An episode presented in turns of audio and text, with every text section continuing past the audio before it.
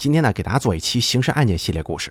不过讲故事之前呢，先祝大家中秋节快乐了。录下这期节目的日子是二零二三年的九月二十七号，还有两天就是中秋佳节以及十一国庆节。双节降临，恐怕听故事的朋友到时候都会放假，会选择出去旅行啊，或者怎么样的。哎，大概也正好借着这个机会啊，休个几天。可能到时候这个故事更新的就不及时了，希望大家多多担待啊，咱们都休息休息，忙了这么些日子了。也希望大家呢能够在这个双节的时期啊玩的开心，玩的快乐。那咱们接着往下说故事。二零零八年，当大家都沉浸在北京奥运带来的喜悦之中的时候，浙江金华警方却接到了一个奇怪的报警电话。对方在电话中自称儿子已经五天没有给他打电话了。这种电话，民警平常经常能够接到。大多数都是跟家里闹别扭了，所以才不接电话的。但既然接警了，民警决定还是按照报警人提供的住址上门去查看一下吧。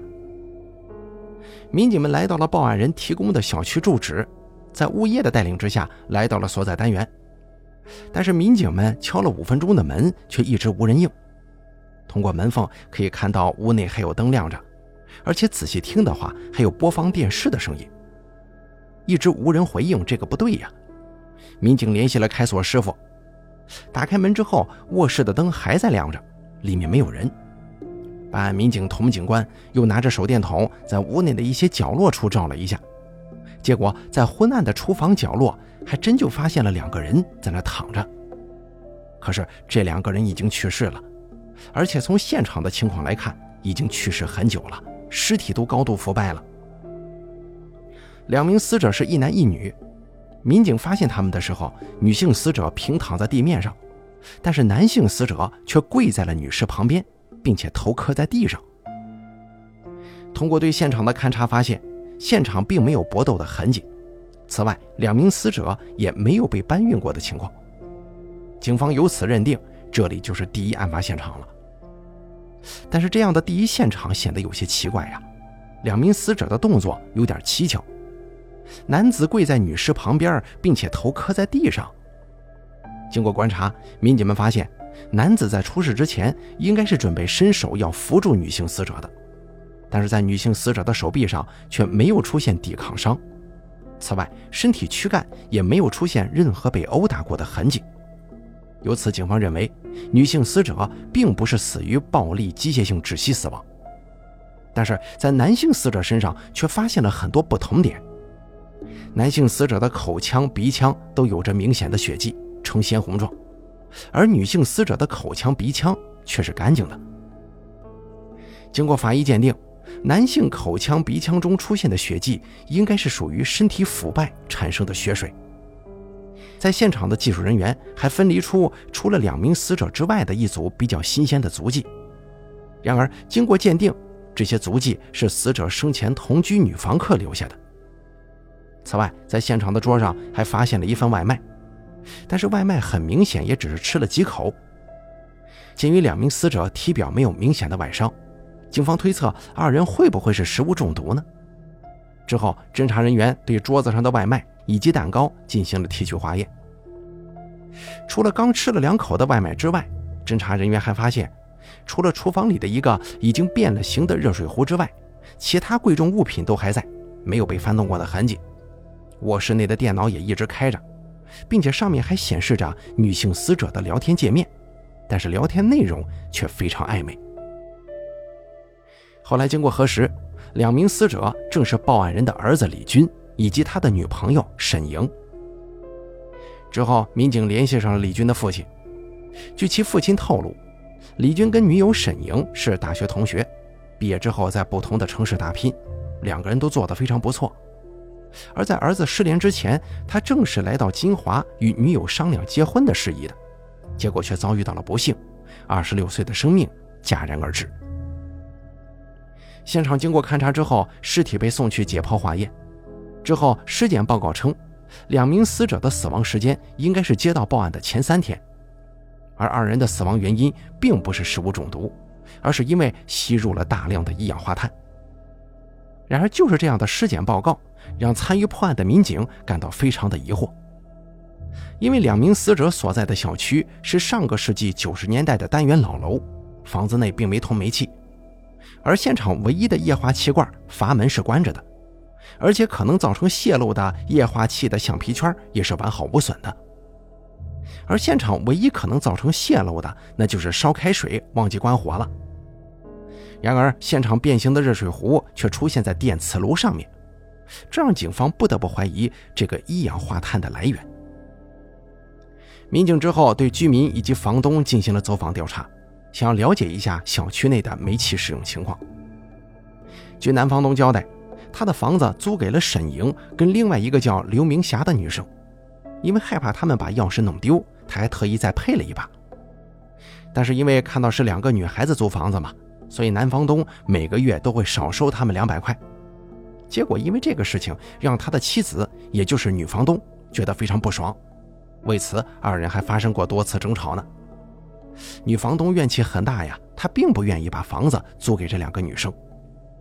但是经过调查，女房东案发时间一直跟其他邻居在楼下闲谈，并无作案时间，也排除了她作案的可能性。在走访过程当中，邻居们向支队长透露，他们曾经多次看见女死者在楼下跟一名男性争吵，而且争吵的声音很大，并且嘴里还说着。你不要再跟着我了，再跟着我，我报警了。邻居们还表示，沈英上楼之后，那个男人在楼下徘徊很久才离开。经过调查，这名男性是沈英的同事李兵。此外，沈英能够获得现在的工作机会，就是李兵帮忙的。之后，民警们发现，在案发现场聊天记录当中发来暧昧信息的人，正是这个叫李兵的。而在其他同事这里了解到。李兵平常就表现出对沈莹的喜爱，但也正是这种追求，让即将结婚的沈莹无比苦恼。李兵当时已经三十多岁了，但一直是单身，平常少言寡语的。可见到沈莹之后，却像是变了个人一样，并且即使知道沈莹有男朋友，还是对她展开了疯狂的追求。然而，即便李兵对沈莹展开了疯狂的追求，但是根据尸检报告。致命的一氧化碳又是如何进入到房间内的，并且杀死了沈莹跟她的男朋友李军呢？了解到李兵经常在沈莹家楼下徘徊，并且看到了沈莹跟男友李军成双入对的进出，由此产生报复情绪。警方产生了一个很大的想法：会不会是李兵把一根管子接在了楼下烧煤气的热水器出风口了？并且另外的口子通过楼顶连接到了沈莹的家中呢。如此一来，只要楼下的住户洗澡，这排放出大量的一氧化碳就可以进到沈莹的家中。而沈莹外出都会关紧门窗，而且呢，经过长时间的楼下住户一氧化碳的排放，等沈莹他们回家，正好被吸入体内呀。真的是因为李兵因爱生恨造成了这样的惨案吗？在警方跟李兵接触的过程当中，民警们发现，李兵对于协助调查的抵触情绪非常大，总是质疑民警不去抓凶手，却老找自己问来问去的。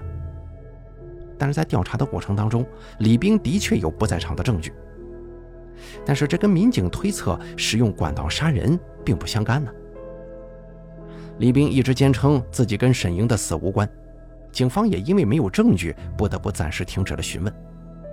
此外，在与沈莹同事沟通的过程当中，发现沈莹的女室友刘明霞也是她的同事，并且两个人的关系还不一般呢。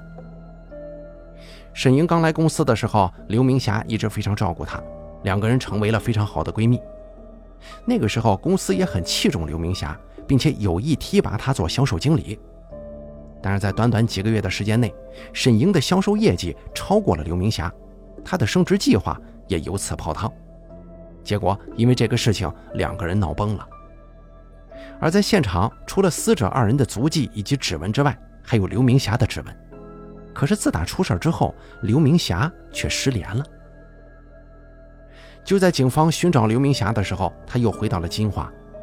经过民警们了解，刘明霞跟沈莹的确因为工作上的竞争，把这种矛盾带到了生活当中。但是案发的时候，刘明霞已经去外地出差了。至于为什么不接电话，刘明霞表示，因为沈莹的出现给自己工作上带来了很大的压力，这让她一度想不开。之后他真的去了一座大山，准备自杀。手机没电了也不管，但最后呢，自己还是想通了，又回到了金华的工作单位。有怨气的女房东有人证可以证明她在案发的时候是不在现场的。这个追求者李兵也有不在场证据，有矛盾有冲突的刘明霞也有不在场证明。那么凶手是如何把大量的一氧化碳输入进沈莹的房间的呢？这个问题始终困扰着刑侦支队长包广菊。然而在调查的过程当中，民警们发现，在案发前三天，小区的门面房的一位租客的弟弟竟然也死了。而当时家人们以为死者是猝死的，也就没有选择报警或者验尸，第二天就处理掉了。但是辖区内出现异常死亡，当地的辅警比较敬业，抽取了一管死者的血液。了解到这个情况之后啊，包队长连忙要到了血液，并且进行化验，结果竟然发现，这名死者也是死于过度吸入一氧化碳。你看，相隔不到三天的功夫，死了三个人。并且死亡原因都是过度吸入一氧化碳。负责办案的民警回忆，自己办案的过程好像没有什么纰漏啊，但如此大量的一氧化碳究竟是从何而来呢？在走访的过程当中，民警发现，在这个老旧小区的底层门市房有一处浴室，而这家浴室的主要热量来源就是通过烧煤。那这个事儿会不会跟案件有关呢？在浴室见到了老板。而老板自称这家浴室已经开了十多年了，周边小区的居民都是他的老客户，从来没有说因为浴室烧煤而发生过意外。但是这个过程呢，老板自己透露，但是呢，老板自己说，曾经浴室因为烧洗澡水往小区内排放大量的废气，因为烟雾太大，被环保部门要求整改过。为了省钱，老板则是直接把排放废气的管道通到了下水道里面。这个不是长久之计呀，老板最后还是花了钱改装了排放管道，这下子就不会再往小区里排了。通过老板的描述，民警发现地下管道排放的废气恰好最后来到了案发现场所在的七楼。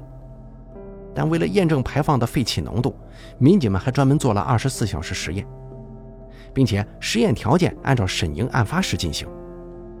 然而经过检测，在一楼门市房的浓度为零点三。而在六楼的沈莹屋中，也只有零点二三，远远达不到致人中毒死亡的标准。于是老板看到这个结果，也表示自己真的是遵纪守法，不会犯事儿。锅炉燃烧时间、废气排放时间以及沈莹与男友回家的时间，实验条件都吻合，但数值为什么偏差如此之大呢？然而，通过回看当天的记录。民警发现，就在案发几天前，在金华一连下了很多天的大雨。为此，民警怀疑会不会是因为雨天的关系导致煤燃烧不充分呢？所以在金华再次下雨的时候，民警再一次进行了二十四小时实验。然而出来的结果让人大吃一惊啊！一楼门市房的一氧化碳浓度超过百分之零点四，六楼的浓度超过了百分之零点三七。而这些数值已经远远超过了足以致人死亡的百分之零点三二的浓度。按理来说，居民家中的厨房都会设置回弯，而回弯处的污水可以有效地阻止一些废气进入。然而沈莹因为经常点外卖或者不在家做饭，所以她这个回弯处是干的，而一楼更是没有设置回弯处，这也解释了同一栋楼为什么只有一楼跟六楼出了事儿。之后，浴室老板就被逮捕了，因为一点点小小的贪念，最后造成了三个人死亡的惨剧。最终经法院审理，判处浴室老板三年有期徒刑，缓刑一年，并赔偿三名被害人家属经济损失。好了，咱们本期刑事案件就给大家说到这儿了。这个八月十五中秋佳节即将到来啊，可能很多朋友选择在这个时候出行去玩。现在是秋天嘛。大家一定要记得注意家中的防盗防火。下期节目不见不散了。